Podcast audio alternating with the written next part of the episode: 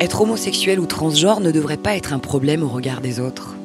Mais affirmer cela suscite encore de l'incompréhension, de la peur, voire du rejet. Pour que ce processus d'acceptation n'en soit plus un, il faudrait de profonds changements sociétaux. Et puisque ce sont les petits changements qui font les grands, Santé publique France donne la parole à l'entourage de celles et ceux qui ont eu à affirmer qui ils sont.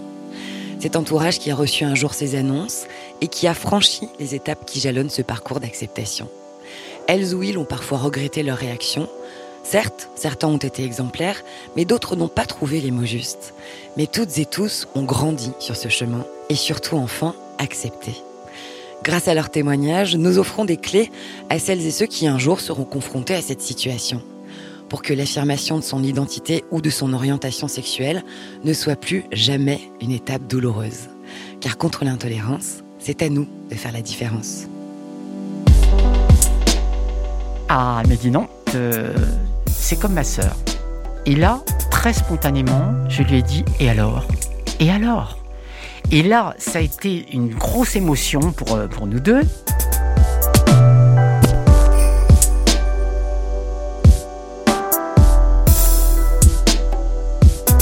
Françoise vit à Chatou. Elle était kinésithérapeute, elle est aujourd'hui une retraitée active. Elle est divorcée, elle a deux filles, Laurie, 36 ans, et Céline, 38 ans, avec lesquelles elle entretient une relation fusionnelle. Françoise a grandi au sein d'une famille unie en pleine révolution de la jeunesse du baby-boom dans les années 60. Elle n'a jamais eu d'a priori négatif sur l'homosexualité. Pourtant, lorsqu'elle a pris conscience que Céline, sa fille aînée, était lesbienne, à l'adolescence, elle a été sonnée. Elle a eu des craintes, mais elle a très vite accepté car elle fait preuve d'une grande ouverture d'esprit. Longtemps, elle a aussi eu des doutes sur l'orientation sexuelle de Laurie, sa fille cadette. Mais ce qui prime, c'est son amour pour ses filles, qui est inconditionnel. C'est ce parcours-là que nous raconte Françoise dans cet épisode, celui d'un lien mère-fille plus fort que les préjugés.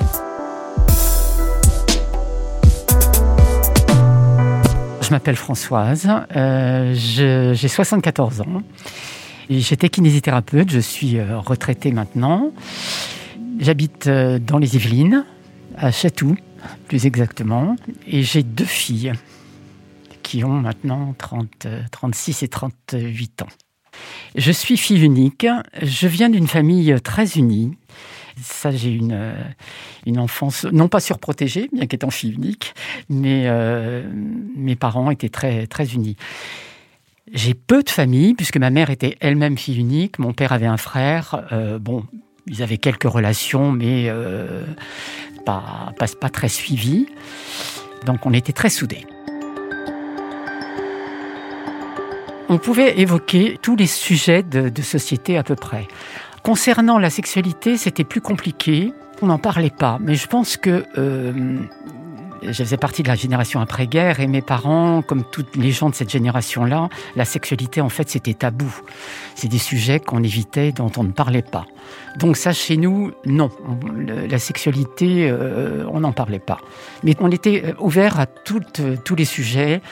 En plus, mon, père était militant, donc euh, non, il n'y avait aucun problème là-dessus. J'étais une fille de 68, donc euh, automatiquement, le sujet de la sexualité avec mes filles, euh, je l'ai abordé tout à fait simplement.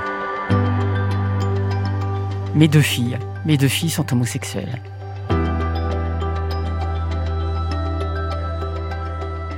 Ma fille aînée, ça n'a pas été un réel coming out elle, euh, ça s'est révélé un petit peu au moment de l'adolescence. L'adolescence a été un moment difficile pour elle euh, et, pour nous aussi en même temps. Mais euh, elle était mal dans sa peau. J'avais du mal à, aborder certains sujets avec elle. Je n'insistais pas parce que je, n'aime pas trop être intrusive et poser trop de questions. À tel point qu'elle a eu une période dépressive. Donc je lui ai là, j'en ai, parlé avec elle. Je lui ai dit, écoute, il serait peut-être bien quand même de voir quelqu'un. Est-ce que tu serais d'accord et tout? Elle l'était. C'est ce qu'elle a fait. Donc, elle a été suivie par, euh, par des thérapeutes. Elle a été traitée même. J'ai eu l'impression que ça l'a aidée, je pense. Oui, c'est sûr. Mais les mots n'étaient toujours pas dits.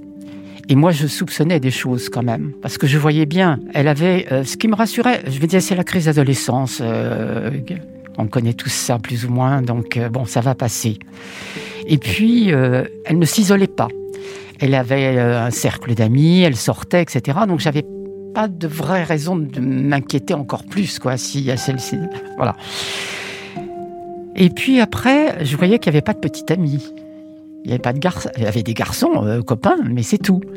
Il y a eu un petit ami, mais ça a été très bref. Donc, je commençais à soupçonner pas mal de choses, mais je ne disais rien. Je posais pas de questions là-dessus. En me disant, bon, ça va peut-être la choquer si je lui pose la question. Après tout, euh, laissons-la venir. Si elle a envie de venir, elle vient.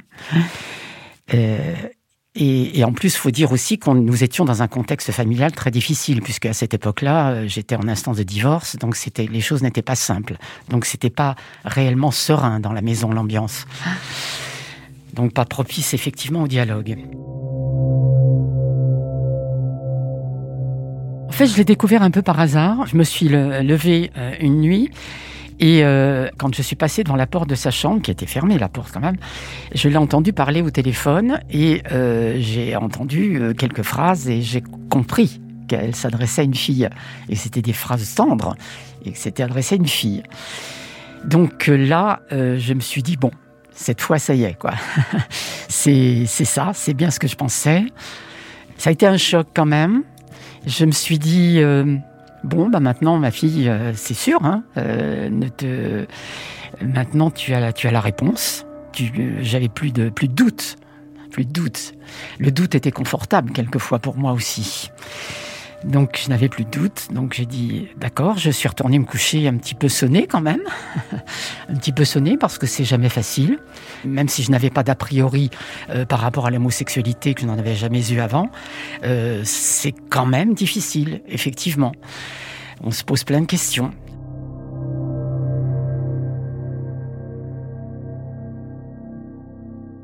Mes peurs, mes craintes, c'était essentiellement qu'elle soit rejetée le rejet, euh, le rejet dans, dans la société, dans leur travail, les, les violences verbales ou physiques. Hélas, euh, ma réaction, ça a été celle-là. Ma, réaction, c'est ça, la peur, en fait, la peur, la peur de ce que, de ce que son avenir à elle allait être compromis, que sa vie serait plus difficile.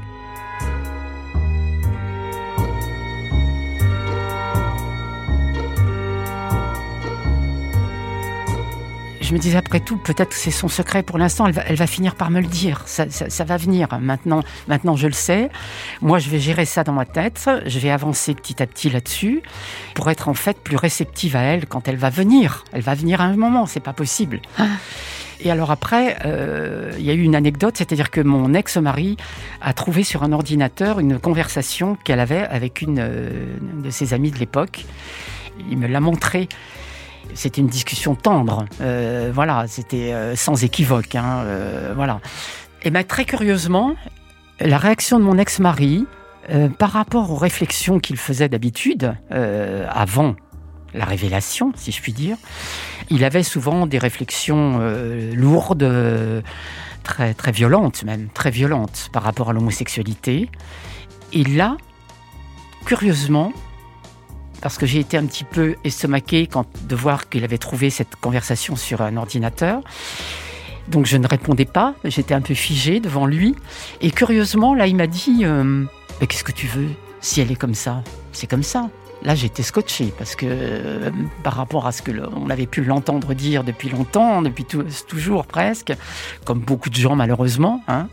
et euh, là, j'ai été très étonné. Donc sa réaction a été celle-là.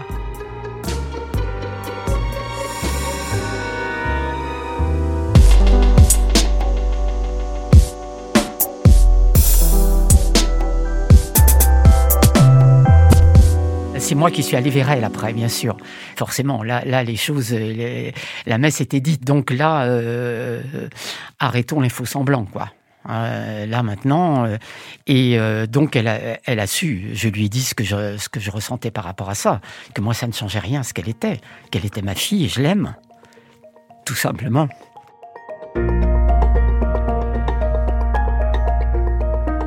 Soulagée et d'autant plus que j'ai accepté euh, de recevoir euh, quelquefois ses, amis à, à, la maison.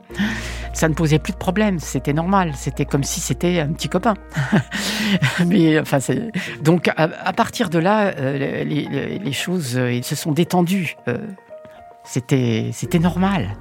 Elle avait sans doute d'autres d'autres problèmes, d'autres d'autres choses qui la perturbaient dans ses relations avec son père, notamment, etc. Mais libérée par rapport à, à son homosexualité, oui, oui, D'autant plus qu'elle en parlait aussi à ses amis proches, etc., et que ça a été parfaitement accepté par ses amis. Ah. Donc euh, oui, libérée.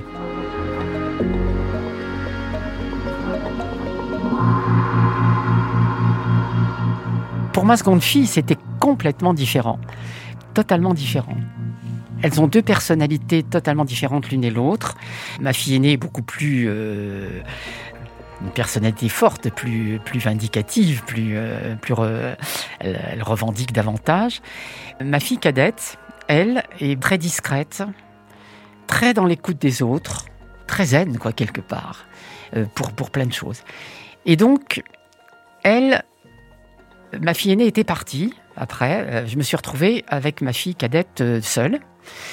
Et elle était encore, elle poursuivait encore ses études elle, forte de l'expérience avec mon autre fille, je lui posais Je ne voyais pas de garçon non plus. Garçon, ami, euh, fille, etc. Une vie sociale, hein, pareil, comme sa, comme sa sœur.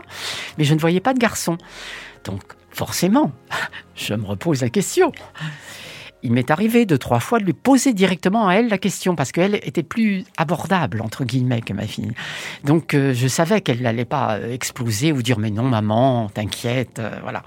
Donc, elle, me, elle me disait, non, non, non, j'ai pas de petite amie, mais bon. mais je lui disais, mais est-ce que, dis-moi, si c'est comme ta sœur, tu me le dis? Elle me dit, mais non, mais non, pas du tout, non. Bon, je ai redemandé deux, une deuxième fois, une troisième fois, enfin sur un temps espacé quand même pas. J'avais toujours la même réponse. Donc je n'ai plus insisté.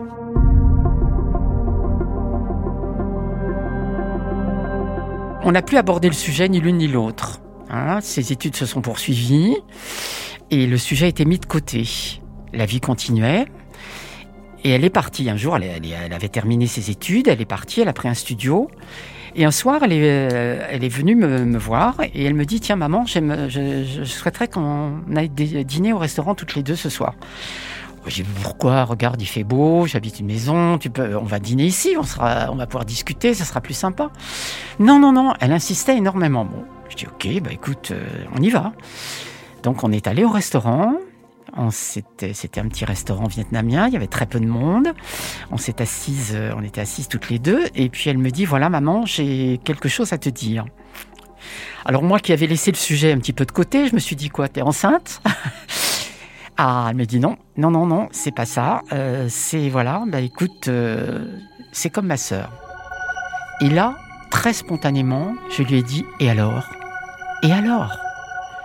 Et là, ça a été une grosse émotion pour, euh, pour nous deux, parce que moi-même, je ne m'attendais pas à, avoir cette phrase spontanée, ces deux mots très spontanément. Et, j'ai vu les larmes monter dans les yeux de, ma fille, parce qu'en fait, ça faisait dix ans qu'elle cachait son homosexualité, uniquement pour me préserver moi, pour préserver sa mère. J'ai trouvé ça incroyable, quoi. Et en même temps, ça me faisait de la peine, ça m'a fait beaucoup de peine. Donc, euh, effectivement, quel soulagement, quoi. On est sorti du restaurant, euh, comme j'ai dit, euh, superficiel et léger, pour reprendre la chanson de Michel Berger. On était bien, quoi. Ça y est, c'était, les choses étaient dites, et, elle, elle pouvait enfin être ce qu'elle est, tout simplement, quoi.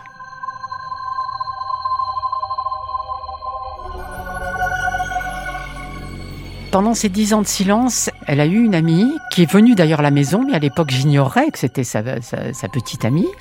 Je pensais que c'était une, copine comme les autres. Et en fait, j'ai su bien après que c'était sa petite amie, effectivement. Chez qui d'ailleurs, quand elle, a quitté la maison après ses études, elle est allée vivre aussi un petit peu, et je ne le savais pas.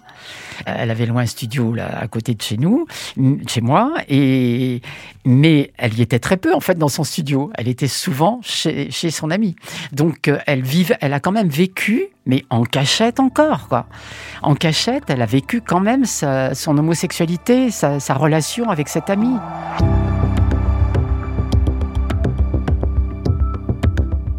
L'impact euh, sur ma relation avec elle n'a pas n'a été. Il euh, n'y a rien eu de changé, quoi. Peut-être encore plus d'amour et de tendresse. Parce que j'ai réalisé comment elle s'était mise en retrait pendant des années, uniquement pour moi, quelque part. Rien n'a changé dans nos relations, si ce n'est de les, rendre encore plus fortes. Comme, avec ma fille aînée après, d'ailleurs. C'est, euh, je pense que là-dessus, toutes les trois, on est très soudées elle voulait me préserver euh, d'un effondrement peut-être, de se dire mais maman, je ne vais pas faire subir entre guillemets à ma mère encore une euh, euh, ma, ma sœur qui est homosexuelle, ma mère elle va pas elle va pas tenir nerveusement, elle va s'écrouler quoi, ça va être trop pour elle. Elle n'a pas réalisé que j'étais plus forte peut-être qu'elle ne le pensait. Donc voilà, elle a voulu me préserver pour ça. Elle essayait de me préserver au maximum en se disant ça va être trop. Elle savait que j'avais eu déjà j'avais suffisamment de problèmes personnels et elle se dit là non, euh, je peux je peux pas lui infliger ça. Ça n'a pas été une réelle souffrance, l'homosexualité de ma fille aînée. C'était une crainte, c'était une peur de ce que, de ce que sa, vie pouvait aller, risquer d'être. Heureusement, euh, j'ai l'impression que les, choses avancent et c'est bien, mais j'ai quand même, j'ai quand même encore, euh, bien sûr, euh, des craintes, bien sûr.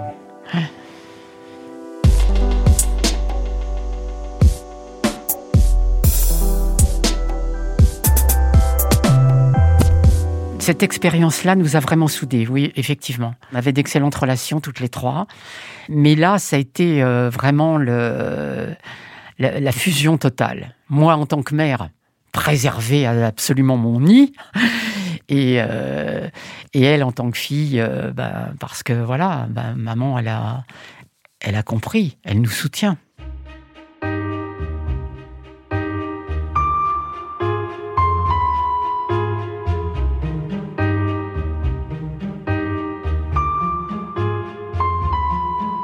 Je pense qu'elles en avaient parlé entre elles, mais ça, c'est vrai que ça n'a jamais été évoqué.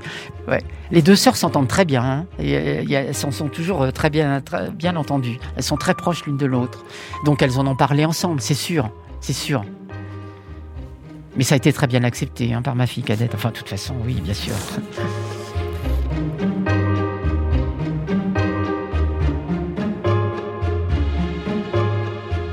La situation de mes filles à l'heure actuelle, euh, eh bien, ma fille cadette est mariée depuis euh, deux ans et ma, ma fille aînée euh, vit maritalement, a une compagne avec qui elle vit. Elles n'ont pas encore d'enfants. Et justement, ma fille cadette, depuis un an et demi, fait, fait de, des essais qui sont malheureusement pour l'instant infructueux. Et surtout, j'ai toujours très envie d'être grand-mère. Et le temps passe. J'ai eu peur, effectivement, qu'elle ne puisse pas avoir d'enfants, tout en me disant rapidement, oui, mais ce sont des filles. C'est déjà un petit peu plus facile pour elles, quoi. C'est forcément plus difficile pour les garçons, plus compliqué. Je pense que si j'avais eu des garçons qui, qui soient homosexuels, je, je l'aurais pris de la même façon. Je l'aurais accepté comme je l'ai accepté pour mes filles. Quelle différence J'ai d'excellentes relations avec les partenaires de mes filles. Vraiment. Euh, la partenaire de ma fille aînée, je, la connais un petit peu moins parce que c'est une relation relativement récente et on n'a pas eu l'occasion encore de, se voir beaucoup. Puis en plus, elles sont en Belgique. Mais la, femme de ma fille, de mon autre fille, cadette, euh, j'ai d'excellentes relations avec elle. Il n'y a aucun problème, aucun problème. C'est presque une troisième fille.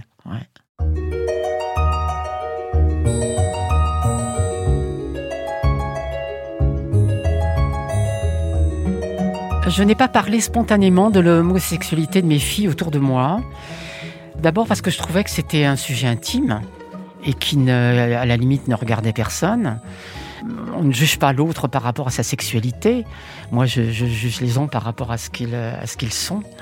J'avais pas à m'autoriser de, de dire ça. Ça ne regardait personne. Alors, par contre, si on me posait une question directe, euh, comme on l'en pose souvent. Quand on a des filles, alors elles ont des petits amis, elles sont. Alors là, oui, effectivement, euh, je disais, euh, ben non, je, elles ont, elles ont une amie. Et, ou alors quelquefois je m'amuse aussi, ça m'est arrivé de dire, ouais, parce qu'on me disait, ah, bah, vous avez deux filles, vous avez donc deux gendres, comment ça se passe? Ah, j'ai deux filles, mais j'ai deux belles filles. Donc il y a toujours un petit moment quand je dis ça. J'ai deux filles, mais deux belles filles.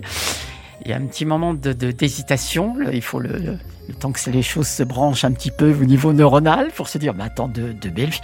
Ah Et d'un seul coup, la révélation se fait. Et là, c'est assez amusant parce que, effectivement, il y en a qui sont un peu stupéfaits, bien sûr. Il y en a qui ont un regard euh, plein d'empathie. Sous-entendu, ah, ma pauvre ça, ça me fait toujours un peu sourire intérieurement parce que moi, mes filles, elles sont formidables. C'est, pas, je suis très fier d'elles et y a pas me.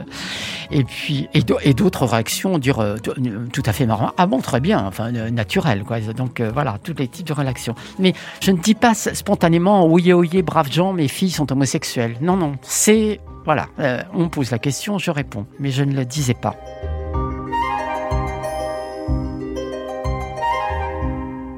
Être entre femmes, euh, euh, oh, ça, c'est sûr. C'est sûr que ça, ça, libère une parole, une parole qui était déjà libérée entre nous. De toute façon, on n'avait pas besoin de se libérer beaucoup plus. Hein, euh, c'est de ce côté-là, mais encore plus. Là, je reviens encore à ce que je disais tout à l'heure. effectivement, on a été encore plus soudés et ah oui, une parole totalement libérée, totalement libérée. Oui, oui.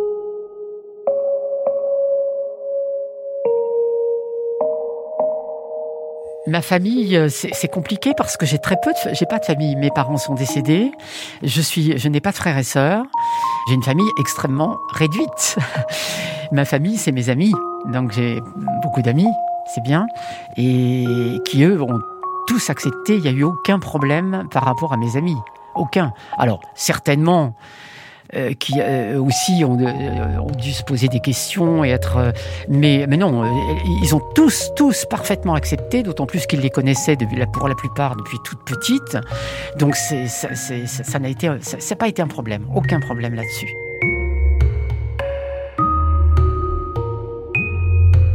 Mon regard a changé par rapport à l'homosexualité, si tant est qu'il avait réellement besoin de changer, puisque je, je n'avais pas de, d'a priori, comme j'ai dit, par rapport à l'homosexualité déjà, de toute façon. Donc euh, pour moi, l'homosexualité, déjà au départ, c'était, c'est pas un sujet.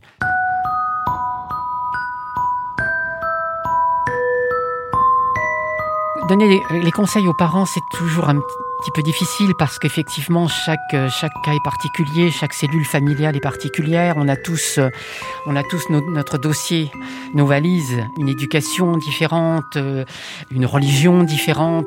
toutes ces choses-là entrent en ligne de compte, bien évidemment. Mais en dehors de ça, moi, ce que j'aurais envie de dire, c'est que dans la plupart des cas, et en tout cas en ce qui me concerne, on a choisi d'avoir des enfants. Donc gardez dans cette tête qu'eux n'ont pas choisi d'être homosexuels. Et ce sont nos enfants. On les aime avant tout. Donc, ne pas les rejeter. On peut, c'est pas possible, ça. C'est pas possible. Donc, ne pas rejeter ses enfants. Ouvrir le dialogue. En plus, euh, souvent on se fait des idées sur nos enfants. Ils sont beaucoup plus forts qu'on ne le pense. Et puis, et se dire que justement, quand ils nous révèlent leur homosexualité, eux, ils ont fait déjà un chemin solitaire par rapport à ça et très difficile c'est une preuve de confiance qu'ils nous font en nous révélant leur homosexualité. Donc il faut les accueillir, les accueillir, ouvrir le dialogue. On s'en sentira mieux nous-mêmes d'ailleurs. Ne pas couper la relation, surtout ne pas couper la relation. Je peux comprendre, c'est un choc et euh, il faut du temps. Se dire qu'il faut du temps en tant que parent pour accepter ça. Euh, ça varie d'une personne à l'autre, ça peut aller de plusieurs semaines euh, jusqu'à quelques années, quelquefois mais ne pas rompre, ne pas rompre.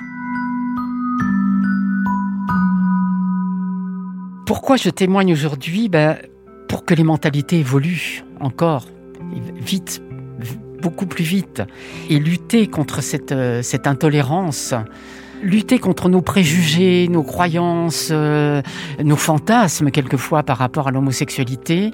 Donc c'est pour ça que je, suis, je me suis engagée, mais je veux témoigner qu'effectivement, pour ça, pour, qu'on on lutte contre, cette intolérance-là et qu'on regarde l'homosexualité, comme un sujet, comme quelque chose de normal. C'est tout. C'est comme ça.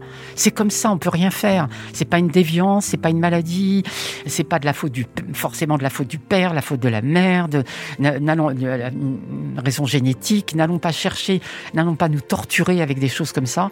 Et donc, il faut essayer de faire passer ce message-là. Voilà. C'est pour faire passer tous ces messages que je témoigne. Voilà.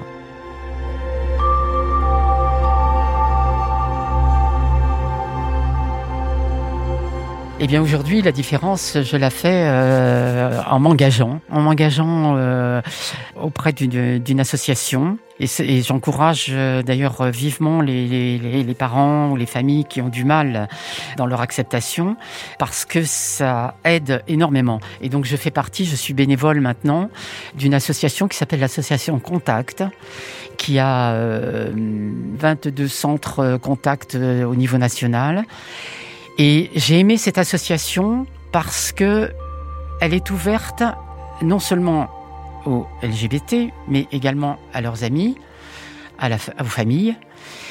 Et la première fois que je suis arrivée dans cette association, j'ai ressenti euh, immédiatement une bienveillance, une écoute. Il y a des groupes de parole qui sont euh, organisés deux fois par mois et euh, des groupes de parole auxquels on participe et dans lesquels on ne peut ne pas parler si on n'a pas envie de parler. Mais euh, on écoute les autres, on prend la parole si on en a envie, on échange. Et ça, c'est extrêmement important. Et cet échange dans cette association Contact était... C'est cette bienveillance, cette bienveillance qui m'a vraiment euh, ému. Et ça, je ne peux que recommander. Ça aide beaucoup, beaucoup.